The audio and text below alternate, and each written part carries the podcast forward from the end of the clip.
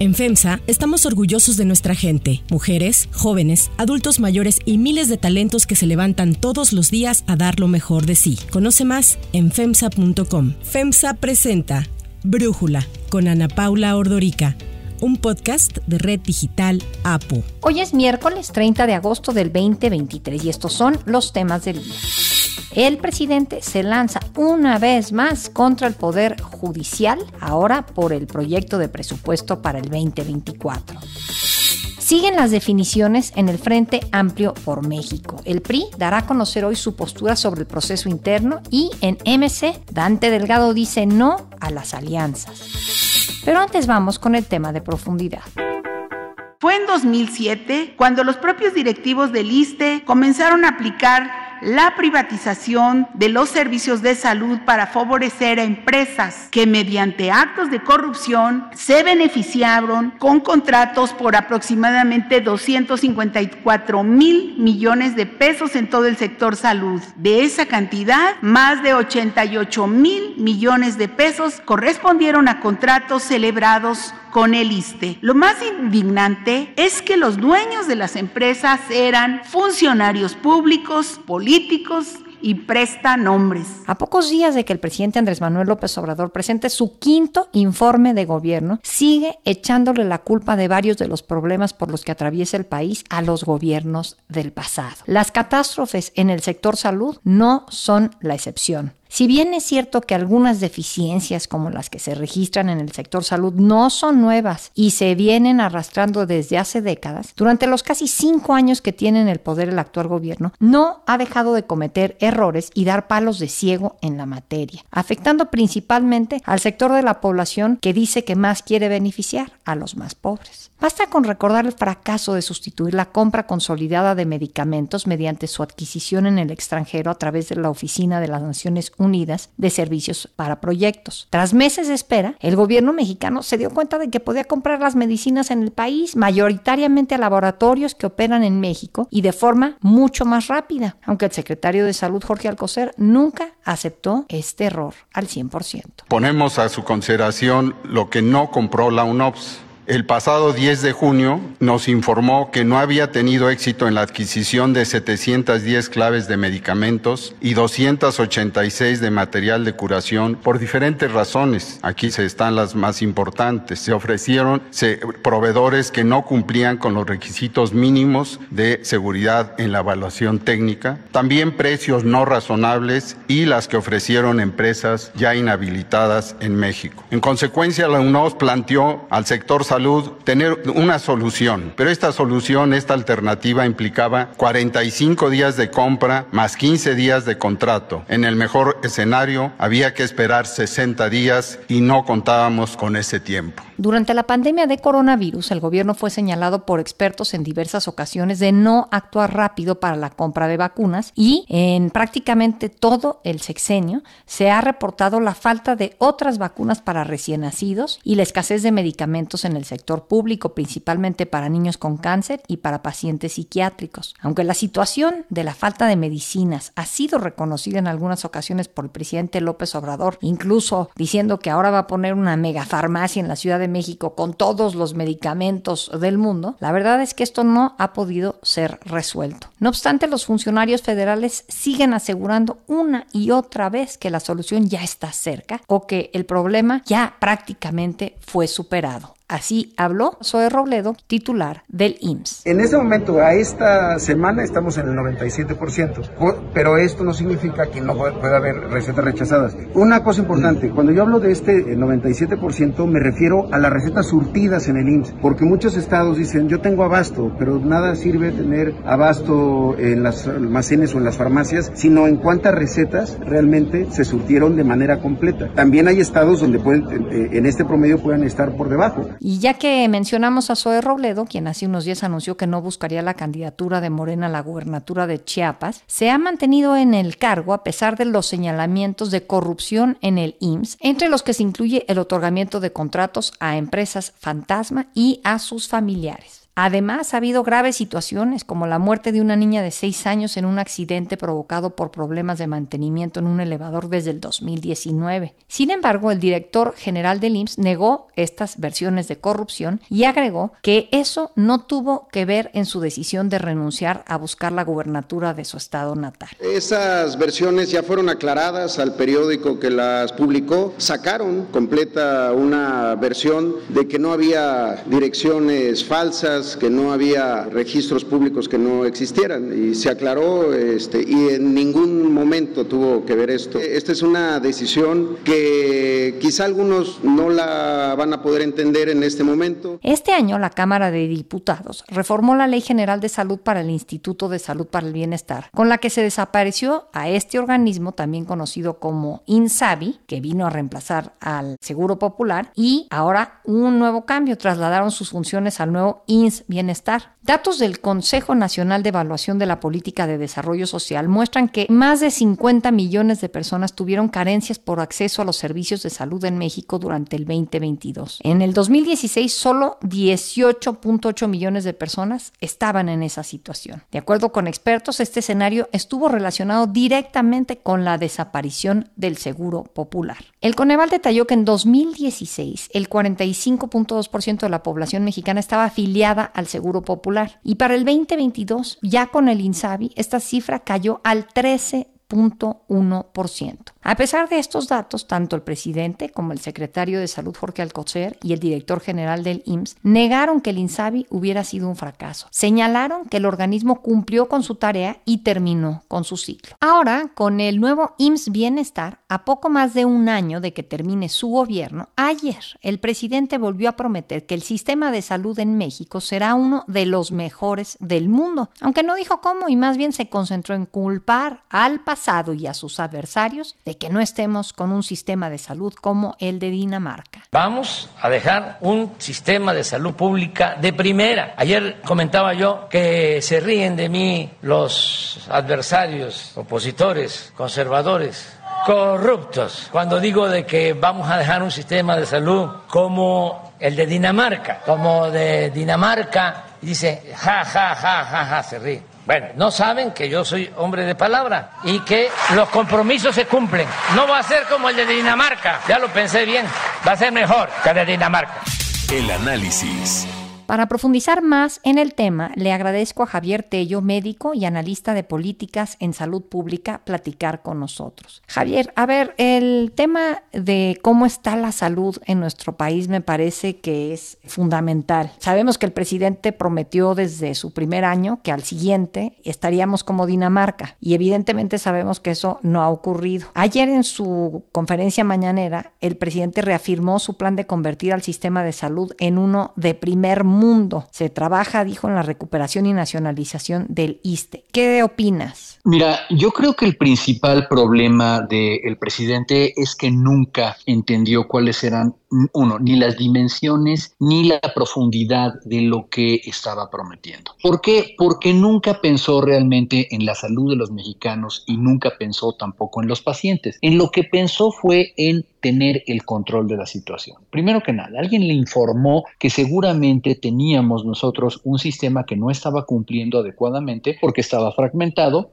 lo cual puede ser básicamente correcto, pero además tú recordarás que venía con una animadversión directa al Seguro Popular. En el momento momento en que quita el seguro popular, esto se vuelve un verdadero desastre. La promesa precisamente de Dinamarca, que ya se ha convertido más, Ana Paula, en un meme que en otra cosa, lo que nos dice es que desconoce realmente que, cuáles son los objetivos de entregarle salud a la población. Primero que nada, ¿qué es lo que está sucediendo? Está centralizando la toma de decisiones de los servicios de salud estatales. Es decir, el INS Bienestar como tal no es una institución de salud, es la aglutinación de lo que ya había. Los mismos centros de salud, los mismos hospitales y los mismos médicos y personal de enfermería, que por cierto están bastante molestos en muchos estados y más en la Ciudad de México, van a formar parte de esto. Es la misma colección. Lo único que hizo fue cambiarlos a todos de marca, centralizarlos en una cosa y adueñarse, eso sí, de los presupuestos. Es decir, era el control centralizado de todo, pero en la sumatoria los mexicanos no están obteniendo nada, sino es que además durante estos años muchos perdieron su acceso a la salud. No lo digo yo, lo dice la encuesta en Sanud 2022, que ya hemos platicado, lo dicen los datos de, de Coneval,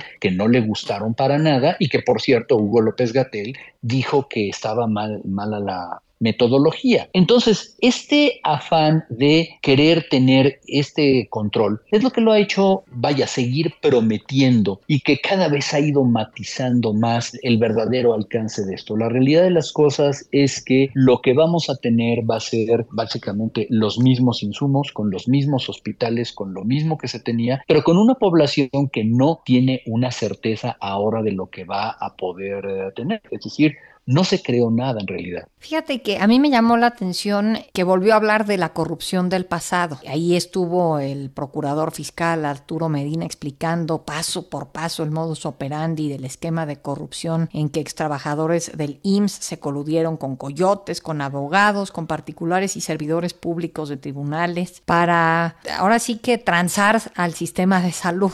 Yo quiero, o sea, no, no quiero defender evidentemente el pasado porque sabemos que había corrupción lo que quiero es conocer tu opinión informada de esto de la corrupción que había antes, qué se hizo en contra de ella, porque estamos en el año 5 de este sexenio y no se le puede seguir señalando la corrupción del pasado por los fracasos de ahora, considero. Y segundo, pues ya no hay corrupción, digo, no sé, por mencionar un nombre aquí así aventadito, Zoé Robledo. Mira, es claro que el sistema de salud, como muchos aspectos de la administración pública de México, tenían problemas y tenían corrupción. Sin embargo, dos cosas, cuando tú tienes corrupción, la diagnosis la encuentras, la corriges y además, vaya, vas y persigues a quienes la causaron. En este quinto año que tenemos nosotros de que estamos cumpliendo con esta administración, no ha habido una sola persona que sea detenida, no he visto yo que le levanten cargos a nadie, no hemos visto que se persiga a nadie. Ocurrió, y como lo puse yo y como lo platicamos en mi libro La tragedia del desabasto, ocurrió precisamente primero que nada con la compra consolidada de medicamentos, donde se quiso argumentar que estaba plagado de corrupción. Bueno, la que hubiera habido, no hemos visto que se castigue a nadie. Lo que sí hemos visto, Ana Paula, es como con este funcionamiento que ha tenido durante estos años, pues han venido surgiendo pruebas de que hay corrupción hoy mientras estamos hablando tú y yo. Y que, vaya, a nivel del Instituto Mexicano del Seguro Social, pues recientemente todo lo que se dio a conocer y que le pegó directamente a la carrera política de Zoe Robledo, conjuntamente con la ineficiencia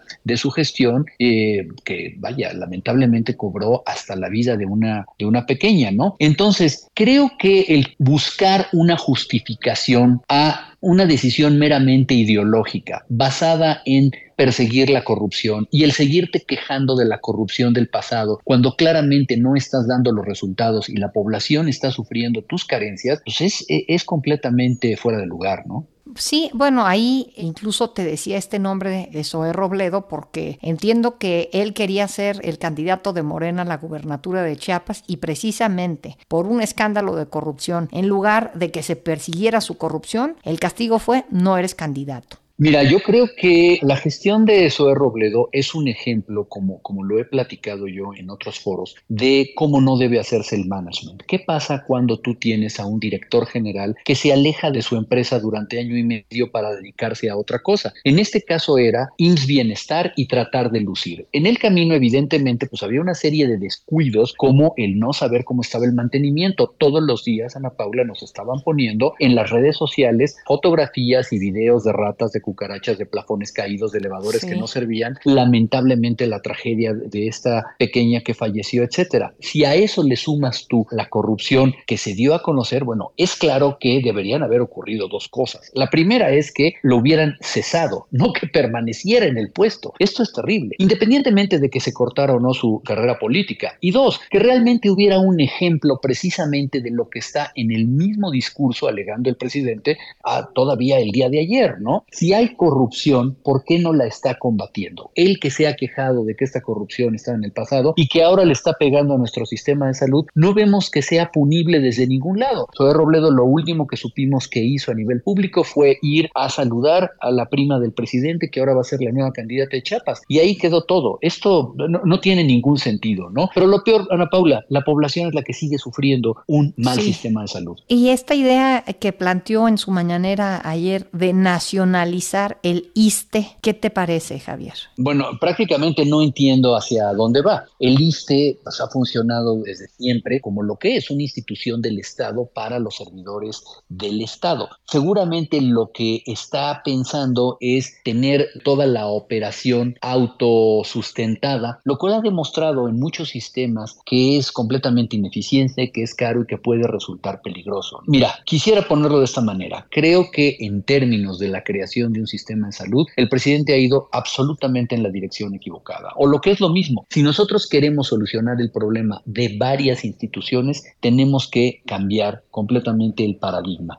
El Estado es quien debe de asegurarte un acceso a la salud, no es el que debe de poseer los bienes. El hecho de que con el ISTE o con el Seguro Social o con quien tú me digas, el Estado quiera ser el poseedor de la infraestructura, de los contratos, de las cajas físicas de medicamentos y de las bolitas de algodón con alcohol, es completamente absurdo. No funciona ni en Dinamarca ni en ningún lugar del planeta así. Lo que debe hacer el Estado es garantizar que por el medio que sea, público, privado, con participación pública privada, tú tengas acceso a la salud y no seguirle dando vueltas para ver cómo te adueñas del control económico y de decisiones de todo. Javier Tello, clarísimo, muchas gracias por platicar con nosotros. Estoy a tus órdenes. Hasta luego. Si te gusta escuchar Brújula, te invitamos a que te suscribas en tu aplicación favorita o que descargues la aplicación Apo Digital. Es totalmente gratis y si te suscribes será más fácil para ti escucharnos. Además, nos puedes dejar un comentario o calificar el podcast para que sigamos creciendo y mejorando para ti. Hay otras noticias para tomar en cuenta.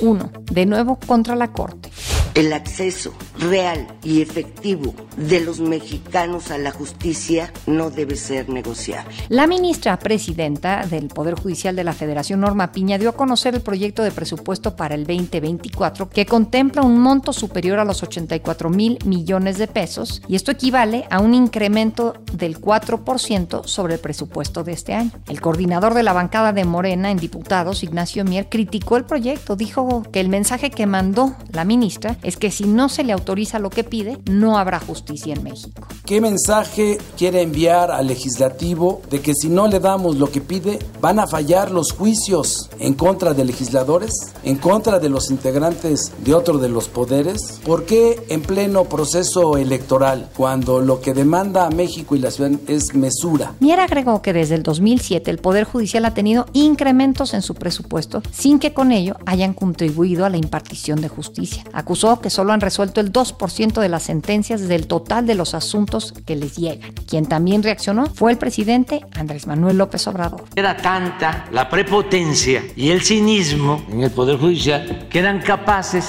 de no respetar el mandato constitucional y que si la Cámara de Diputados decidía una reducción a su presupuesto, que dicho sea de paso está excedido, no me va a extrañar que no respeten la Constitución, porque a ese extremo están llegando con el respaldo de los oligarcas y de los corruptos. Para Brújula, Juan Jesús Garza Onofre, profesor investigador del Instituto de Investigaciones Jurídicas de la UNAM, nos habla sobre este nuevo enfrentamiento entre el presidente López Obrador y la Suprema Corte. Los ataques que hemos visto del presidente López Obrador a partir del contundente mensaje que emitió la ministra presidenta Norma Lucía Piño Hernández, pues no son otra cosa más que un signo de desesperación, una especie de venganza, una especie de vendetta que a partir desde hace algunos meses el presidente López Obrador ha emprendido una cruzada contra el Poder Judicial. La manera como el presidente va a tener que poder intervenir en el Poder Judicial, pues claramente va a ser a través del presupuesto. Como ya se ha anunciado, se propone un recorte muy fuerte de cerca del 35% del presupuesto del otro año, del año pasado, y lo que estamos viendo aquí es que es un recorte que no tiene algún tipo de racionalidad. Es un recorte que no responde propiamente para las tareas que se le están encargando al Poder Judicial con toda la reforma judicial que hubo de hace tan solo unos años y también con la implementación de los tribunales laborales. Lo que estamos viendo aquí es más bien un presidente que está buscando entrometerse en la división de poderes, un presidente que busca amedrentar la independencia y la autonomía judicial. Lo que no entiende el presidente López Obrador es que si quiere una mejor justicia, si quiere realmente generar una transformación, si quiere realmente que se lleve a cabo ese eslogan que es que por el bien de México primero los pobres, necesariamente antes que atacar o reducir el presupuesto del Poder Judicial, tiene que fortalecerlo y tiene que dejarlos actuar en libertad e independencia. 2. Definición. La dirigencia nacional del PRI dará a conocer hoy su posicionamiento respecto a la candidatura, que no la llaman así, pero eso es, de Beatriz Paredes para representar a la oposición en el 2024. Y es que ayer Alejandro Moreno reconoció que los números de las encuestas no la favorecen. Sus declaraciones llevaron a especulaciones sobre una posible declinación de la priista en favor de Xochitl Gálvez. Sin embargo, la senadora aseguró que lo dicho por Alito Moreno no fue más que una declaración banquetera. A mí me parece que en la política quien tiene experiencia en la política sabe que cada dirigente, cada organización está en plena libertad de tomar las decisiones que estime conveniente. Paredes afirmó que no se baja de la contienda, no sin antes conocer los resultados de la encuesta que lleva a cabo el comité organizador, que dijo es lo que importa en este momento. Hay versiones que señalan que Alejandro Moreno estaría negociando la declinación de Beatriz Paredes a cambio de quedarse él con la presidencia de la Cámara de Diputados, así como la candidatura de la oposición posición a la jefatura de gobierno de la Ciudad de México, una posición que desde ya rechazó la aspirante presidencial. Y así como hay voces que piden a Beatriz Paredes que decline, también hay quienes dentro del partido han manifestado su preocupación ante la posibilidad de concluir anticipadamente el proceso interno con una declinación. El Frente Amplio de Renovación, en donde se aglutinan legisladores, exgobernadores y militantes críticos de la dirigencia de Alito Moreno, alertó que la terminación anticipada basada en una supuesta ventaja en las encuestas lastimaría la esperanza de millones de ciudadanos que creyeron en una forma novedosa y distinta de hacer política. Y sobre la participación de Paredes y el anuncio que hará hoy el PRI, esto dijo Xochitl Gálvez. Lo que quiere el PRI, yo seré muy respetuosa de sus procesos internos. No tengo más que decir. Hablando del frente opositor, quien insiste en decirle no al PAN, PRI y PRD es el coordinador nacional de Movimiento Ciudadano, Dante Delgado. A través de lo que llamó una carta abierta a los mexicanos, el también senador reiteró que MC no se unirá a ninguna alianza en el 2024 porque dijo, ambos bloques, tanto Morena, PT, Verde, como el PRI, PAN, PRD, representan el pasado y son quienes le fallaron a los mexicanos y los que prometieron cambiar la historia, pero solo la han repetido. Sin embargo, como ya lo comentamos, a inicios de semana, adentro de MC hay una fuerte división entre quienes se han abierto a la posibilidad de sumarse al proyecto de Xochitl Galvez y quienes como Dante Delgado insisten en competir en solitario. Tras el comunicado de Dante Delgado, el gobernador de Jalisco, Enrique Alfaro, reaccionó. Lamento mucho lo que está pasando con Dante, porque de verdad es un hombre al que yo le tengo aprecio. Lo veo fuera de control y declarando cosas de manera muy desesperada. Ojalá recapacite, ojalá reconsidere. Por el bien de él, sobre todo, es un hombre que por su trayectoria, por su historia, no merece acabar haciendo sus papeles. Para cerrar el episodio de hoy los dejo con música de Los Ángeles Azules. Los Ángeles Azules recibirán el premio Billboard Trayectoria Artística en la ceremonia de entrega de los premios Billboard de la Música Latina 2023 que se llevarán a cabo el próximo 5 de octubre en Coral Gables, en esta ciudad cercana a Miami. Según informó Billboard, Los Ángeles Azules serán distinguidos por una trayectoria profesional excepcional que ha llevado la música latina a otro nivel en la esfera mundial. Con este premio ya se suman a una selecta lista de artistas que han recibido el mismo reconocimiento, entre ellos Andrea Bocelli, Armando Manzanero y Miguel Bosé.